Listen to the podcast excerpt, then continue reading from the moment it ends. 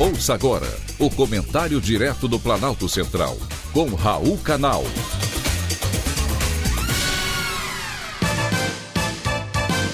Queridos ouvintes e atentos escutantes, assunto de hoje: dê adeus a seu antigo eu. Hoje quero convidar você, querido ouvinte, a conhecer as cinco etapas do processo de luto. O luto não acontece somente quando uma pessoa querida morre. Ele também ocorre quando deixamos para trás amigos, casamentos e, em especial, a juventude. Muitos costumam dizer que a idade está na cabeça. Nada disso, meu amigo. Ela está na lombar, na visão, nas articulações. A maioria prefere envelhecer ignorando as mudanças, algumas sutis, outras, todavia, nem tanto. Por isso, é preciso saber dizer adeus, aceitar que não somos assim tão jovens. A primeira etapa do processo de luto pela passagem dos anos é a negação, quando a gente evita tocar no assunto que provoca tristeza e angústia. Em seguida, vem a raiva. Você tem medo e não se prepara para a vida após a aposentadoria.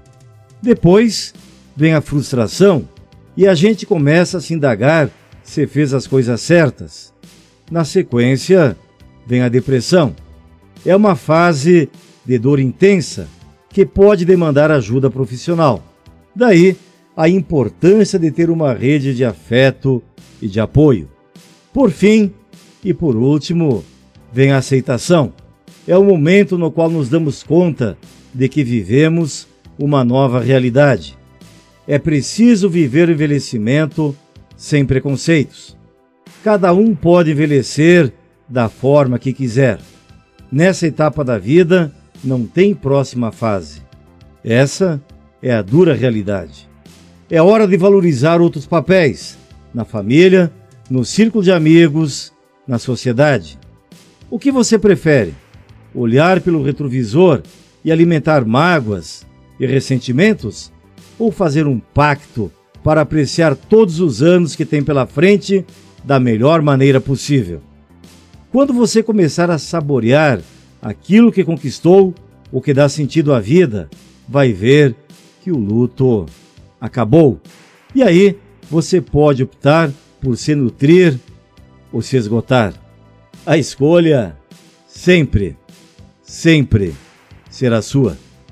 Foi um privilégio ter conversado com você.